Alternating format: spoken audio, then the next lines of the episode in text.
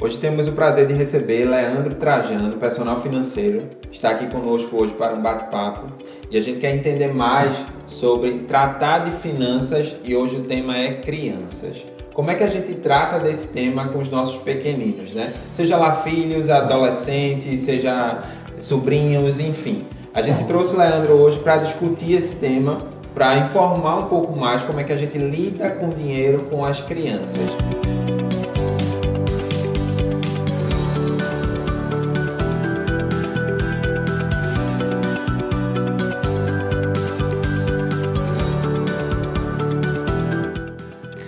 Tudo bom, Leandro? Tudo bem, Diego.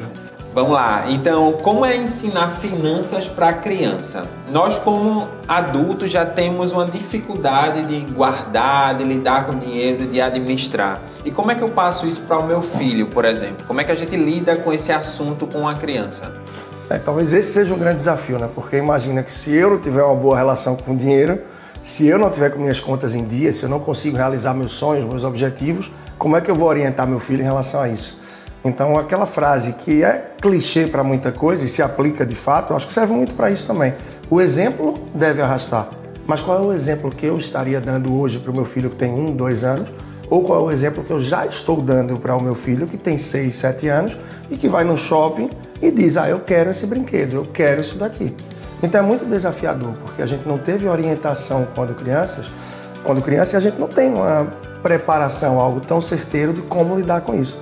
E a maior parte das pessoas não dedicam tempo nem para cuidar de sua vida financeira. Se eu não cuido da minha, como é que eu vou dedicar tempo para ver como eu posso orientar o meu filho em relação a isso? Então o que acontece é que a gente termina por adiar, por adiar, para deixar para depois. Um, até um belo dia que você vai ou não dar uma mesada para o seu filho, mas ele vai começar a se relacionar com todos os inputs, com todos os gatilhos que existem que vão demandar recursos e que se ele não tiver uma preparação para isso, basta ter um cartão de crédito na mão que, se esse não for bem utilizado, o cartão de crédito pode ser uma corda para você subir ou uma corda para você se enforcar. Né? Então, o, eu acho que o ponto de partida é esse, é que a gente procure adquirir conhecimento, uma base, para que a gente comece a adequar, melhorar a nossa mentalidade, a nossa educação financeira, para que a partir daí a gente tenha uma base um conhecimento para poder orientar as crianças. E a partir disso também, claro, tentar mostrar na prática, no dia a dia, qual é a melhor forma de lidar, de se relacionar com o dinheiro. Só fechando esse ponto aí, o relacionamento mais longo que eu acho que a gente tem na nossa vida, na verdade, não é entre parceiro, parceira, com pai, com filho, com chefe de trabalho ou com equipe. Quer queira, quer não, gosta ou não, mas o relacionamento mais longo que a gente tem de alguma forma, com alguma coisa, é condenado no dinheiro. Uhum. Porque é ele que está atrás de tudo, é ele que vai dizer para onde eu viajo nas férias, se eu viajo ou não qual é a escola que eu vou estudar e se eu vou conseguir para aquele passeio ou não. Na hora de me divertir, o que é que eu vou conseguir fazer? Então, com isso, eu não estou dizendo que a gente deve amar o dinheiro, que a gente tem que idolatrar, ser servo do dinheiro e trabalhar pelo dinheiro. Não. Apesar de trabalhar com vida financeira, meus valores são outros, uhum. mas eu acho que a gente deve entender o papel do dinheiro e que é fundamental a gente perceber como ele funciona e como eu devo manejar da melhor forma para que eu tenha prosperidade, longevidade e, sobretudo, saúde financeira. E se eu tiver isso, eu vou conseguir passar para o meu filho da forma mais natural. Para o meu filho, como você muito bem disse, para meu neto, para meu sobrinho, para o meu afilhado, enfim, para todos que estão por perto de mim. Teria alguma idade, Leandro, para a gente começar a ensinar a criança esse hábito de poupar? Ou nas pequenas práticas do dia a dia, como você mesmo colocou, né? E no shopping é muito comum a criança passar numa vitrine e dizer, ah, eu quero isso. Como é que a gente começa a implementar é, na criança essa cultura de que eu não posso nesse momento, ou eu preciso juntar para ter aquele bem. Como é que a gente consegue lidar com esses pequeninos nesses pedidos? Eu falo isso porque é muito comum, uhum. né? A gente vai no shopping, quer um sorvete, quer uma roupa, quer um carro, quer várias coisas. E às vezes a gente fica, como é que eu ensino para ele que o dinheiro não vem tão fácil, né? O é, isso é limitar, né? Então, ao mesmo tempo, a gente não pode estar limitando a criança. É um cuidado que até uma vez alguém que me acompanha em rede social é, falou, me chamou muita atenção quando você falou a questão, papai, e você vai para o trabalho por quê? Por que você vai trabalhar? A resposta da maioria das pessoas é, porque eu preciso ganhar dinheiro, eu trabalho para ganhar dinheiro. Não, eu trabalho porque eu gosto do meu trabalho. Graças a Deus eu tenho essa oportunidade de amar o que faço, fazer o que amo, e com esse trabalho eu consigo impactar, transformar e ajudar as pessoas. E isso ainda consegue me remunerar. Então eu trabalho porque eu gosto e porque é importante para a gente, para que através do que eu consigo conquistar com o trabalho, a gente consiga viver, viajar, curtir, se divertir, enfim, construir a nossa vida. Então a forma da gente responder e a forma de passar é muito importante. Imagina que você está em casa e tá lá o casal é, discutindo, falando sobre dinheiro, ah, não dá para viajar por isso, aquilo, não sei o que, chega a criança perto. Não, não, não, vá para lá, meu filho, vá, que a gente está falando de dinheiro e dinheiro não é coisa de criança, não. Pô, quando é que dinheiro vai ser coisa de criança? Então só vai ser coisa de criança quando essa criança for um adolescente ou um adulto e começar a se enrolar financeiramente. Aí você vai chamar e dizer: Não, filho, vem cá, dinheiro você tem que fazer assim, assim. Não, dinheiro é coisa de criança assim, desde pequeno. Nem que você pegue um dinheirinho de papel, uhum. que é muito fácil, você compra em vários lugares, ou você faz em casa, você tira uma xero, imprime na internet, não importa. E você vai começar a mostrar: Olha, essa é a nota de dois reais. Ó, filho, é muito parecida com a de 100, né? Azulzinha também. Tem gente que confunde, sabe? Já teve gente que passou o troco da de 100 e 100 é maior do que 2, né? Então você vai começar a mostrar o valor do dinheiro, a diferença das cédulas. Pouca gente sabe, mas a cédula de 2 ela é menorzinha. A de 5 é um pouco maior, a de 10 é um pouco maior, a de 20 é a de 50, a de 100 e é raro com a de 200, né? A de 200 é do mesmo tamanho da de 20, é. parece. Então, isso tem uma série de razões de ser. Ou seja, a partir do momento que a criança começa a entender o dinheiro, a diferença que tem, o valor desse dinheiro, tudo isso começa ilustrando. Então, com que idade se pode começar? Vai depender um pouco do que você introduz no dia a dia da criança e quando você começa a perceber que ela quer isso, que ela está pedindo coisas que demandam esse valor. Isso vai acontecer ali entre 4 quatro anos, vai começar a expressar isso de forma mais clara, com cinco, seis anos, muito é, mais incisivo nesse sentido. Aí eu trago uma experiência, né? tudo isso que eu estudei por tanto tempo e que eu me atualizei recentemente por diversos trabalhos nessa área de educação financeira para crianças e para jovens, é, eu estou vivendo um laboratório em casa com meu filho. Uhum. Então é a hora de mostrar que você é bom mesmo. Agora eu estou na hora da prova. Uhum. e a prova está muito boa, assim, todo, toda a construção. Porque meu filho está com seis anos, enfim, seis anos e pouco, e semanas atrás a gente teve no shopping, né? E eu quis ir com ele na loja de presentes. Eu quis isso na loja de brinquedos de criança. Na loja de presente é outra coisa, porque não era ser presente, era ele que ia comprar. E aí ele escolheu logo um de 149 reais, um de 229. E eu disse, ó, eu acho que ele tinha 39, eu era 43 no porquinho só. Eu disse, ó, você tem que procurar um de até 43. E se você achar um de 43 e quiser levar, você vai gastar tudo que você tem. Você quer gastar todas as moedinhas, ele ganha moeda toda sexta-feira. Ele ganha uma moedinha de um real. Rapaz, tu é mão de vaca, é pirangueiro, dá um real pro filho. Para ele tá uma maravilha, para ele tá ótimo. Então, é, ele viu que 129 no DAC, 229 no DAC, 79 ele não tinha, e ele não queria gastar o dinheiro todo dele. O que é que ele teve que fazer? Escolha. E aí ele escolheu um carrinho de 13 reais, era isso, ele tinha 43, que ele ainda ia ficar com 30.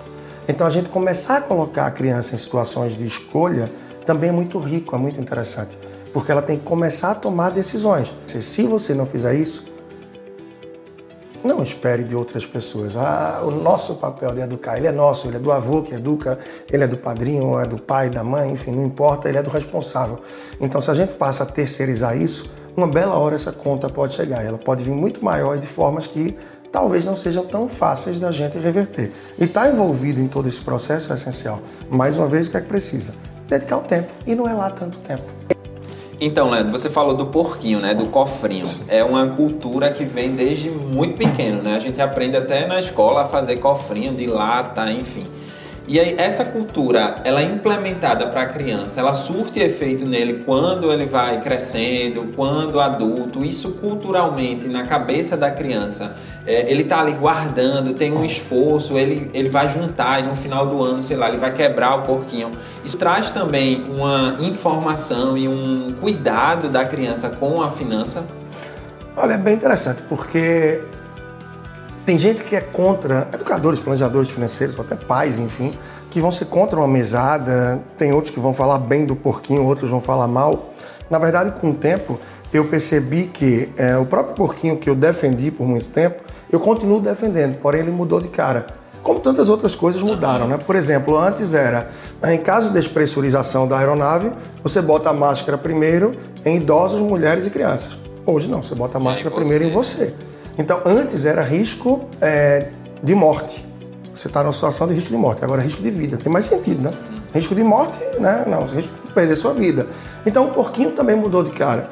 Eu hoje entendo perfeitamente e concordo, percebo e divulgo que o porquinho não dá para ser aquele de barro ou aquele porquinho bonito de porcelana e tal, porque você está deixando é, quem é adepto ao porquinho, no caso a criança, cega em relação àquela polpa.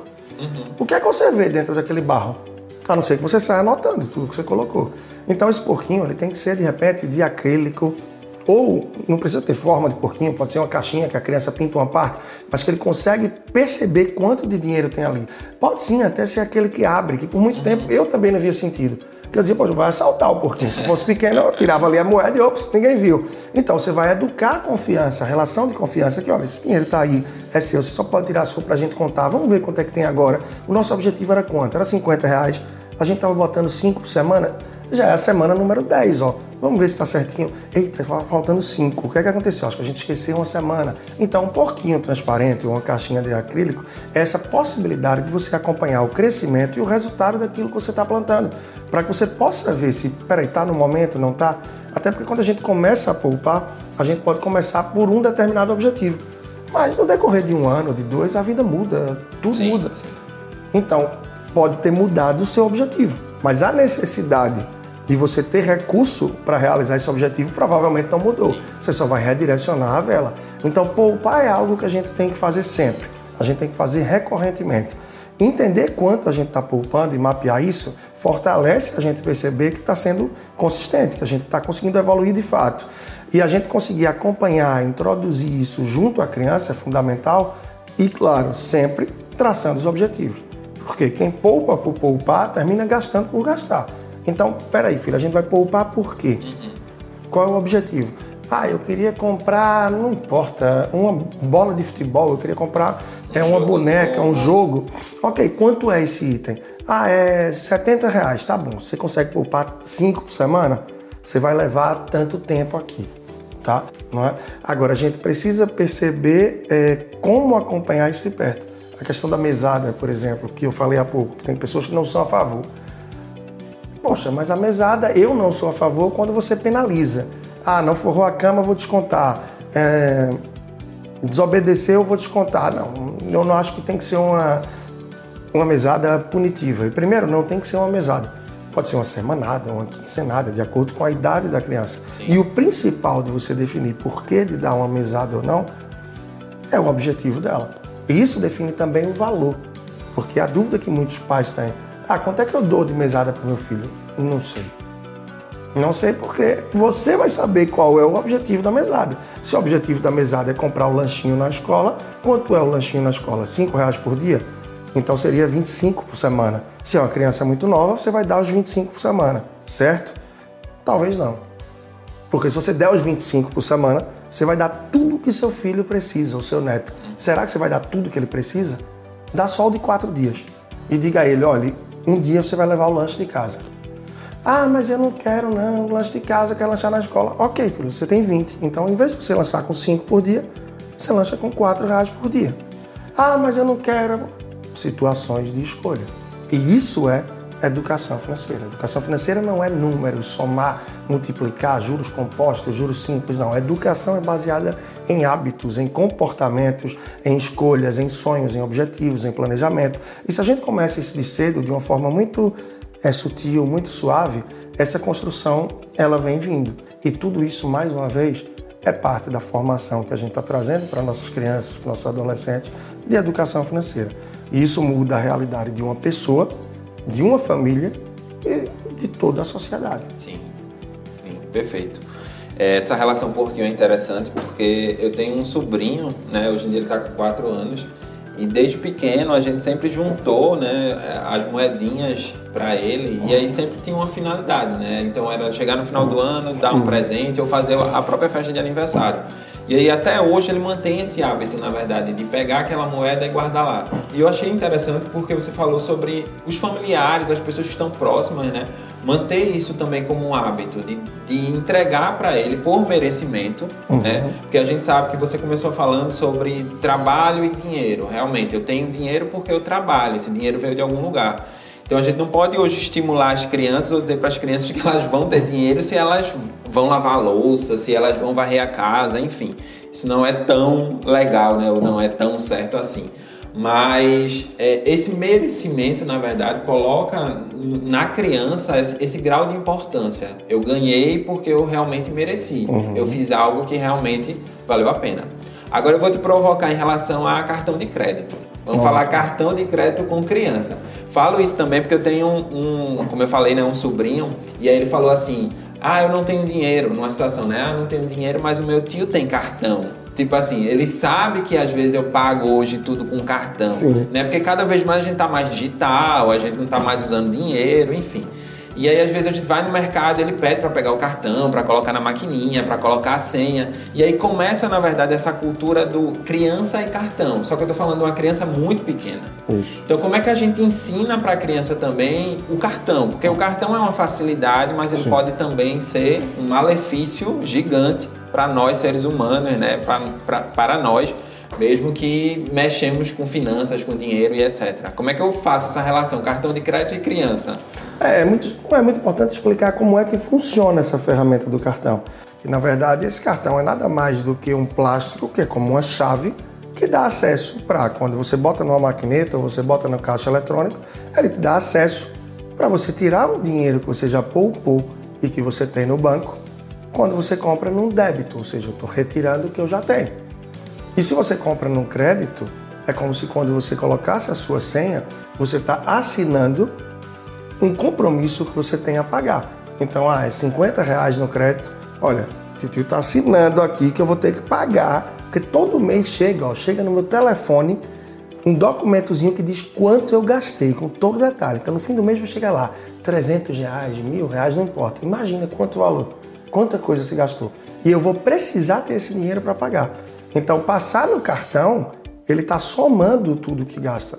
Não é um dinheiro que vem do nada. Então, lembra que eu vim agora de onde, antes da gente sair do trabalho, né? Pois é, eu estava trabalhando, porque lá no meu trabalho, que eu encontro meus colegas, que, poxa, mas isso tudo é assim que a criança vai passar a entender.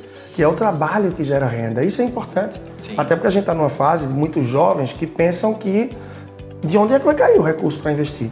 Porque está tão na moda, tão evidente investir em bolsa de valores e tanta coisa, que você vê fortemente uma meninada de 20, 20 e poucos anos, ah, investir, investir em ações, investir em fundos imobiliários. De onde é que vem o dinheiro para investir? Ele vem do trabalho. Um ou outro que vai ter aí a sorte e a possibilidade de pais que vão deixar uma herança e, se não for bem gerida, não vai adiantar. Então, o dinheiro vem do trabalho. E é importante, aí, claro, passar os outros valores. E você, filho, está pensando em trabalhar com o quê? Meu sobrinho, o que é que você queria? Veja, eu trabalho com isso. Hoje, se você pudesse escolher o que é que você queria trabalhar, queria trabalhar com o quê? Porque você vai de uma forma mais lúdica, envolvendo e perguntando, dependendo da idade. Ah, eu queria ser jogador de futebol. Sabe quanto é que ganha um jogador de futebol? Ah, ganha muito dinheiro, porque veja fulano, fulano. Sabia que tem jogador que ganha isso, que ganha aquilo? Ah, eu quero ser. Então você vai começando a trazer essa grandeza, a perceber e a mostrar que independente da profissão, todos que usam o cartão, quando botam a senha, vão receber uma fatura e vão precisar ter o dinheiro para pagar. Ah, mas e se não pagar? Se não pagar, você vai estar tá devendo. E quando você está devendo, ou seja, você usou um dinheiro que você não tem, que você não honrou com o que você assinou ali, você vai ter uma cobrança por não ter cumprido o que você prometeu. Aí eu prometi sim, quando bota a senha. Poxa, Leandro, mas é, é isso. Tem que ser lúdico, tem que ser didático, tem que tentar explicar de formas que deixem bem evidentes, usar é, analogias, para que realmente essa criança vá percebendo. Caso contrário, muitas pensam que o quê? Que o caixa eletrônico é uma caixa de tirar dinheiro. Sim. Ah, é uma caixa mágica que meu pai tira dinheiro, ou bota no cartão. E essa geração das crianças e de muitos adolescentes vão ter uma relação com o dinheiro bem diferente da que nós tivemos. Pais, avós, nossa geração, um pouco mais velhos, um pouco mais novos. Por quê? Porque o dinheiro já não circula tanto. Então, países como Noruega, Suécia e outros já não rodam mais dinheiro. E o custo de rodar dinheiro, ele é muito alto. Ele é muito alto. Isso inviabiliza, tira muito do que poderia ser investido no nosso país, por exemplo, de educação, é, a título de saúde. Então, tem essa tendência grande sim, a gente já percebe isso. Quantos de nós vamos e quantas vezes por mês sacar dinheiro no caixa eletrônico?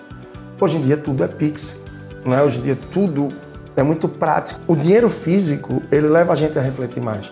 Eu estou tirando do bolso, eu estou tirando da carteira, eu estou dando um pedacinho ali de mim.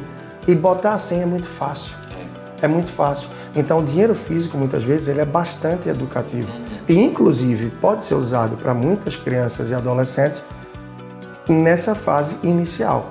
Ah, mas é tudo tão moderno, cartão de débito, de crédito, veja sua pulseira, aproximação no celular. Não é melhor já começar assim, não? Não, eu acho que vale o degrau por degrau. Dar o dinheiro físico, reconhecer o dinheiro, reconhecer os números, perceber que se eu dou aquele dinheiro, eu estou dando, eu estou pagando, eu não vou ter mais. A dor é muito maior do que simplesmente eu aproximar e depois não saber quanto eu tenho na conta. E pouco a pouco vai avançando. A criança pode sim ter a conta no banco tradicional ou no banco digital. À medida que chega na adolescência, pode sim se abrir uma conta numa corretora ou começar a investir no banco, mas tudo sendo trabalhado degrau por degrau. É importante observarmos as gerações, né? É, a nossa geração vem de uma cultura, como você mesmo falou, e hoje em dia as crianças estão muito mais espertas, muito mais ativas, muito mais perguntam muito mais. E os desafios, na verdade, hoje em dia dos pais, dos tios, dos avós, é ter resposta para tudo, né? Como é que um pai que ele não teve essa saúde financeira ou esse pensar em investir ou como lidar com dinheiro lá no passado, sei lá, 30 anos atrás, ele implementa isso hoje na vida do filho dele. Minha pergunta também é no sentido da educação financeira no Brasil. A gente sabe que temos um gap né, de educação financeira como um todo nas escolas, enfim, nas universidades. A gente aprende muito pouco sobre isso. Tanto é que estamos aí hoje com bons profissionais é, lutando e ensinando para as pessoas como diminuir esse gap. E aí, como é que a gente faz essa transformação nessa geração? Nessa geração que daqui a 15 anos, 20 anos vão estar, tá tá no topo e com essa saúde financeira, ou pelo menos com uma organização melhor financeira, ou pensando em poupar, ou tendo um plano de investimento, uma carreira mais sustentável, uma aposentadoria mais sustentável. Então, o desafio, na verdade, é muito grande para o pai que vive no dia a dia, no, na correria, como você mesmo falou, às vezes chega em casa super cansado, não tem tempo de falar com o filho. Então, como é que essa geração consegue acompanhar essa necessidade do mercado, que é essa educação financeira para a criança? É um assunto que está muito latente, né? Está muito evidente. É, obrigatório nas escolas hoje não ter a disciplina de educação financeira. Eu digo não ter a disciplina, mas ela está como um tema transversal que outras disciplinas devem citar e devem trabalhar de alguma forma a educação financeira. Apesar disso, é, estatísticas recentes apontaram que 80% das escolas não trabalham. E muitas das que trabalham começam aproveitando, por exemplo, o professor de matemática. E ele vai trazer o quê?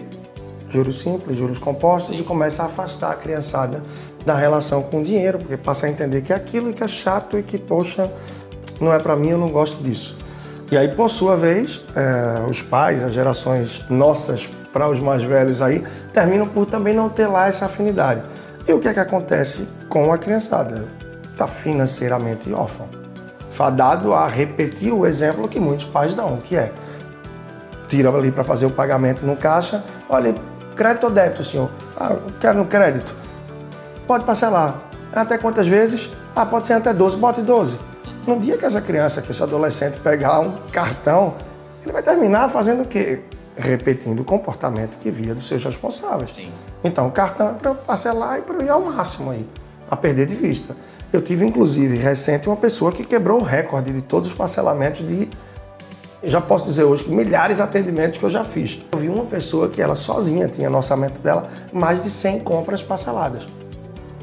Então, como é que uma pessoa dessa pode trazer transformação para casa, transformação para o seu filho? Aí eu acho que você tem o quê? Uns três caminhos, né? Está me vindo a cabeça aqui agora. Primeiro, deixa a deriva, seja o que Deus quiser e deixa a vida me levar lá na frente se endireita, né? Dizem que que nasce torto, né? Então eu não sei como é que vai ser esse milagre. Segunda possibilidade é eu procurar me dedicar e de alguma forma dizer, peraí, vou chamar a responsabilidade para mim e eu vou me preparar, eu vou ver o que é que eu posso fazer. Eu vou dedicar aqui meia horinha na semana, não sei, mas eu vou me envolver. E a terceira possibilidade é eu vou terceirizar para alguém. É um tio que é bom nisso, é, vou botar a criança para ficar assistindo o vídeo achando que ela vai aprender sozinha, mas não vai, porque eu não posso largar o meu papel de educador, de responsável, de orientador, seja de pai ou de mãe. Então, assim, a gente tem que se dedicar e tem que correr atrás. Eu acho que ninguém vai querer deixar a deriva Ninguém vai querer deixar que a criança aprenda só de formas aleatórias. Então, ou vai depender de você, ou realmente envolver alguém que você confie muito para assumir esse papel. E que talvez também não seja o mais fácil, né? Afinal, de quem é o filho, ou você é o responsável, então precisa dedicar tempo. Então, se eu quero o bem do meu filho, eu quero que ele tenha uma saúde melhor no equilíbrio, seja emocional, seja em qualquer pilar, o financeiro vai impactar. Então, quanto mais cedo eu começar a trabalhar isso, eu vou ver coisas muito diferentes do que eu termino vendo, eu digo, me colocando no lugar de terceiros e do que eu escuto de muitas pessoas, do que a realidade que viram dos pais ou que vem dos avós, ou que muitos de nós jovens estamos passando em relação ao dinheiro. Esse bate-papo é excelente aqui com o Leandro, é, para mostrarmos que Leandro, na verdade, está lançando né, conosco um curso de educação financeira para criança. E aí vem conteúdo excelente para vocês. Vem também assim um material extremamente exclusivo para a criança. E eu queria que Leandro falasse um pouco sobre o conteúdo desse curso, como é que ele está direcionado, uhum. se vai de fato atingir todos esses, esses gatilhos aí que a gente veio conversando ao longo desse bate-papo, se os pais, na verdade, eles vão ter como uma ferramenta para inserir isso na vida do seu filho também. Queria que tu falasse um pouquinho aí sobre o Perfeito. lançamento do curso, como é que tá? É, na verdade, assim, literalmente eu posso dizer que isso aqui é uma ponta, né? Uma pontinha do iceberg do que a gente tem nesse curso que foi tão bem preparado, tão bem roteirizado, é, programado, tudo de uma forma com muito carinho, com muita atenção em cada detalhe. Pensando na criança desde ali da fase em que começa a lidar e que a gente tem possibilidade de orientar em relação ao dinheiro, trabalhando também em relação aos responsáveis por essa criança, que não é um curso que deve estar voltado só para os pais, só para os filhos, não, é para o responsável. Então, seja para o avô, se a criança fica muito tempo com os avós também, pode se assistir com os pais, pode, e vai de várias fases, até o adolescente. Então, com material construtivo, participativo, voltado para os responsáveis, voltado em alguns momentos também para as crianças e os adolescentes, de uma forma muito lúdica, que envolve e traz muito mais do que a gente falou aqui durante esse papo. Então, certamente é uma ferramenta, sim, que vai ajudar para que você possa desenvolver toda essa questão de educação, de planejamento financeiro, de consciência, para fortalecer essa base, para que sim, lá na frente, o teu filho, tua criança, teu adolescente tenha assim uma tranquilidade muito maior para que quando chegue na vida adulta, quando chegar na vida adulta, vai estar aí certamente com uma outra mentalidade, com outra percepção em relação ao dinheiro e a tudo que é possível fazer, tudo que é possível realizar quando de fato eu sei lidar com o dinheiro, quando eu percebo é, as formas que eu posso alavancar a vida. Então é muito por aí. Isso aqui, como eu falei, é uma ponta de tudo que a gente trouxe, está muito prático, muito interessante e aí eu acredito que é aproveitar essa bela oportunidade do material que está muito bem produzido. Temos aí um desafio, né, que eu tenho certeza que vamos alcançar, que é fazer uma geração lidar melhor com dinheiro e é um desafio nosso, né, como pais, como enfim filhos também como tios e etc. E tenho certeza assim que a criançada aí vai, na didática do curso vai aprender muito Isso. e tende a ser assim profissionais no futuro que vão ter uma expertise melhor, né, em lidar com as finanças, com investimento, com carreira e etc. E a gente não poderia assim deixar de agradecer a Leandro Trajano, né, por essa participação, por esse conteúdo que está sendo gerado também por esse bate-papo, por trazer tanta informação e eu tenho certeza assim que trará um conteúdo exclusivo para a criançada e tenho certeza que vai participar, está participando dessa transformação aí de mindset mesmo das crianças, dos pais, dos avós e etc. Obrigado, Leandro. Nada, agradecer também, claro, deixar convidado firme aí para você, para que possa estar junto. É um curso que sim, é para crianças e adolescentes, mas muito mais do que isso é também para quem deve orientar essas crianças, esses adolescentes. E você não pode fugir dessa responsabilidade. E também é muito difícil se você pensar em terceirizar. Por isso aproveita, chega junto com a gente, porque todo o trabalho de curadoria, de programação e de materializar o que há de melhor para que você possa orientar e estar envolvido com esse processo, essa parte a gente já fez. Agora está com você a segunda parte de realmente assumir o teu papel e se reunir em família para que possa dar essa base e, claro, fortalecer também a sua. Então, muito em breve vai estar disponível aí para você o curso de Educação Financeira para Crianças, Adolescentes, e eu já estou te esperando lá do outro lado para que a gente possa seguir juntos nessa jornada.